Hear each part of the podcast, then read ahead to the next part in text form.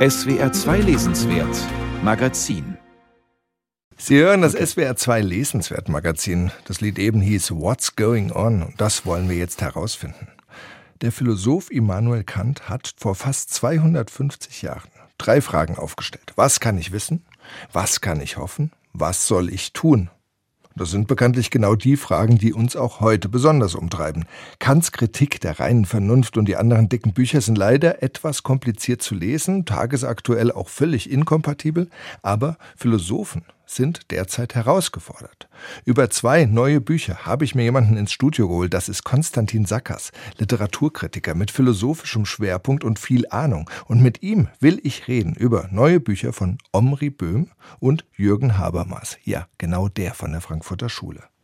Omri Böhm ist Anfang 40, mit dem fangen wir an. Er unterrichtet Philosophie in New York. Herr Sackers, sein neues Buch heißt Radikaler Universalismus jenseits der Identitäten. Und ich habe das erstmal gar nicht so schnell verstanden. Worum geht es? Was ist eigentlich Universalismus? Ich will, um das zu beantworten, gerne an Ihre eingangs gestellte Phrase von Kant anknüpfen, bei der Sie wohlweislich die vierte Frage weggelassen haben in dieser äh, Reihe, die nämlich lautet, was ist der Mensch?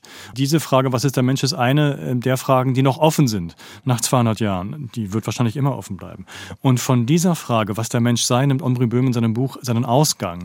Und er beantwortet sie, dass Menschsein kein biologisches Konstrukt sei. Der Mensch ist etwas nach Omri Böhm metaphysisches, etwas Transzendentes, das Menschsein, ja. Und nach diesem Menschsein müssten wir uns als Leitstern bei unseren normativen moralischen Entscheidungen orientieren. Da ist so eine kleine Spitze, höre ich da raus, gegenüber dieser momentan Vogue genannten Critical Race Theory, wie man das momentan nennt. Also wo es dann heißt, Geschlechter sind nur eine Konstruktion oder sowas. Dann sagt Omri Böhm dann, nein, der Mensch, da hat man was, was man festhalten kann, der ist keine Konstruktion. Und von daher dann auf die Menschenrechte gehen. Verstehe ich das richtig? Definitiv. So, also das heißt, die Gefahr ist ja, dass man, wenn man Menschsein sagt, dass einem sofort vorgeworfen wurde, man wolle verwässern, man wolle über den Umweg, wir sind ja alle gleich, wir haben uns ja alle lieb sozusagen, wieder alte Ungleichberechtigung reaktivieren. Das wird auch damit natürlich verargumentiert, dass dieses Konzept aufgestellt wurde in der Renaissance und in der Aufklärung, also in zwei europäischen Kulturepochen, geprägt von Männern, von sogenannten älteren weißen Männern aus der europäischen ja. Mittelschicht oder drüber, zum Teil ähm, Sklaven besitzend, zum Teil äh, oder indirekt zumindest von Rassismus und Kolonialismus profitierend. Und er kannte, also von dem ja dauernd gesagt wird, er hätte was gegen schwarze Menschen gehabt. Darauf bezieht sich Böhm auch und stellt klar, natürlich hat sich Kant rassistisch geäußert, aber nicht in dem Sinne, dass er den Nicht-Europäern dann ein gleichrangiges Menschsein abgesprochen habe, sondern dass er ihnen lediglich noch, natürlich etwas von oben herab und, ja, und abwertend, einen gewissen Erziehungsbedarf so attestiert hat, den sie quasi noch zu durchlaufen hätten bis sie quasi gleich vollwertige Diskursteilnehmer ähm, geworden wären. Ja. Was übrigens auch, das kann man ergänzen, natürlich für das Gros des damaligen europäischen dritten Standes äh, gilt. Auch den hielt Immanuel Kant nicht für wirklich äh, für voll diskursfähig. Und dann habe ich bei dem Schlusskapitel festgestellt, das finde ich ja jetzt scharf, was er da für eine Wolte schlägt oder vielleicht ein Husarenstück in, geradezu. Das Schlusskapitel, äh, die Opfer Abraham und Isaac, und Isaac, ja genau. Ganz genau, die ganz genau. Die Geschichte kennen ja die meisten noch. Abraham wird von Gott aufgefordert, seinen Sohn Isaak zu opfern, nimmt ihn mit auf den Berg, bindet ihn fest und so kennen wir es, wird dann auf einmal von Gott zurückgehalten, darf stattdessen einen Witter opfern, den Sohn behalten und daraus macht dann Omri Böhm jetzt ein Lehrstück, finde ich. Ja, das, der Witz ist der, er spaltet äh, die Stimme Gottes auf in zwei. Der Gott, der das Opfer, quasi diesen Sohnesmord, das ist es ja, befiehlt, ist Elohim. So steht es auch in der Bibel. Und Elohim mhm. steht für Omri Böhm, für das Identitäre. Den Gott der Identität, der war gestern ein anderer und wird morgen ein anderer sein. Der wechselt sich nach Epochen, nach äh, Zugehörigkeit, nach Gruppenzugehörigkeit. So. Ja. Aber der Gott, der dann am Ende Abraham in den Arm fällt und sagt, hey, hier, opfere den nicht, guck mal, da ist ein Widder rühre nicht deinen Sohn an. Das ist nicht der Gott Elohims, das ist der Gott Jahwes. Und Jahwe steht in Böhms äh, Lesung für das Transzendente, für eine nicht-identitäre Humanität, für eine universalistische.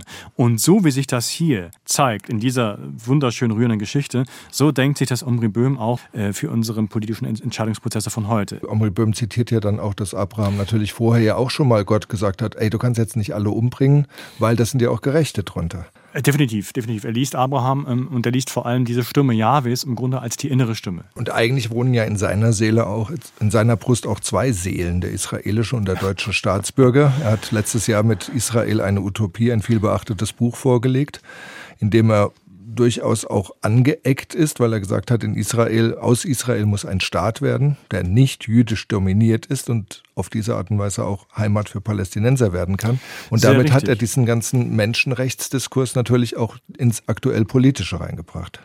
Ganz genau. Und das ist vielleicht auch eine, das ist einer der großen Fallstricke. Ich möchte hier Omri Böhm ganz klar aus der sozusagen postkolonialen Ecke, die ganz bewusst eine identitäre, eine identitätspolitische Ecke ist, ein bisschen herausholen. Omri Böhm ist kein nützlicher Idiot der postkolonialen Linken, die zum Teil ihn aufgrund seiner Haltung zu Israel sich quasi zum, zum Kronzeugen will und sagt, guck mal, der Böhm sagt ja selber, ach ja, ähm, äh, Israel ist nicht nur gut und die Palästinenser haben auch Rechte, natürlich haben sie die, aber äh, viele aus diesem Lager, diesem postkolonialen ähm, äh, Lager, äh, haben mit diesem universalistischen Konzept von Humanität nichts am Hut. Für die ist das, was Böhm in diesem Buch jetzt, radikaler ähm, Universalismus, verbreitet, für die ist dieser Universalismus ein europäisch-koloniales Konstrukt. So, mhm. das heißt, die haben, die benutzen vielleicht Böhm weil sie ihn oberflächlich nur gelesen haben, wegen seiner Haltung zu Israel.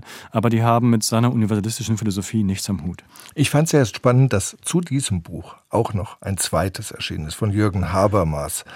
Ähm, ein neuer Strukturwandel der Öffentlichkeit. Wieso ja. neuer Strukturwandel? Was heißt denn das? Ah, das ist eigentlich ganz einfach. Der Strukturwandel der Öffentlichkeit ist 60 Jahre alt. Jubiläumsjahr äh, haben wir jetzt. Und warum neu? Weil sich die Öffentlichkeit, um die es da geht, äh, fundamental gewandelt hat.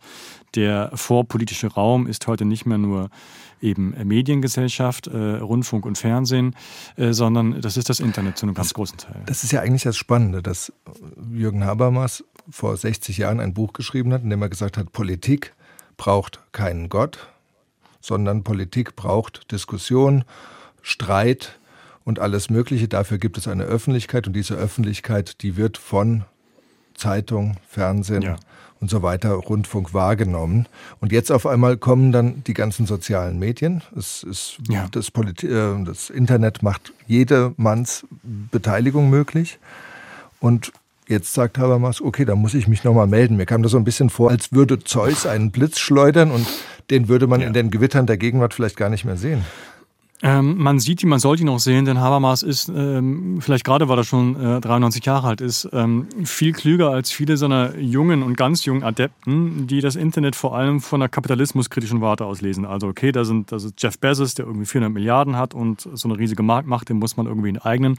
Das ist schön und gut, aber Habermas geht es um was anderes, dem geht es darum, früher mussten die Leute erzogen werden, äh, überhaupt reflektierte Leser zu werden. Ja, es erfordert eine gewisse Abstraktionshürde, das FAZ-Feuilleton zu lesen. So.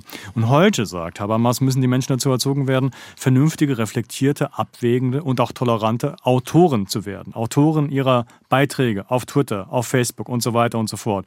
Das, es muss gelernt sein, sich eine ausgewogene Meinung zu bilden, die nicht nur auf die eigene personale Identität zurückgeht. Natürlich muss man sofort ein Ranking machen. Welches Buch ist denn jetzt wichtiger? Welches ist besser zu lesen? Welches würden Sie jetzt jemandem empfehlen? Ja, fraglos den Böhm und äh, großes Pardon an Jürgen Habermas, aber ich glaube, er würde mir da auch in dem Sinne sozusagen mir nicht zu böse sein, denn ähm, sein Buch ist einfach ein, ein, größerer Essay, der das, was er schon mal gesagt hat, jetzt anpasst auf ein modifiziertes Objekt, nämlich eben die Öffentlichkeit namens Internet, aber Öffentlichkeit bleibt Öffentlichkeit. Und Böhm hingegen ähm, schreibt hier, argumentiert er als eigenständiger Philosoph, als ein wirklich ein, ein humanistisch, ein Mensch, der einen metaphysischen Begriff vom Menschsein im Jahr 2022 wieder aus dem Zylinder zieht und retten will für den politischen Diskurs. Und und das in einer solchen Zeit äh, zwischen Israel-Problematik und Trump äh, und, und, Gelbwesten, das ist groß, das ist auch ähm, wunderschön auserzählt mit äh, eben mit, mit, dem, mit der Isaac-Geschichte etc. Also Omri Böhm, dieses Buch kann ich definitiv jedem, der an politische Theorie interessiert ist und der sich das zutraut vom Niveau empfehlen. Wahrscheinlich wird auch in diesem Herbst darüber diskutiert werden. Vielen Dank, Konstantin Sackers. Wir sprachen über Omri Böhm, radikaler Universalismus jenseits der Identitäten. Das Buch ist bei Ulstein erschienen. Und Jürgen Habermas, ein neuer Strukturwandel der Öffentlichkeit. Das Buch ist bei Surkamp erschienen.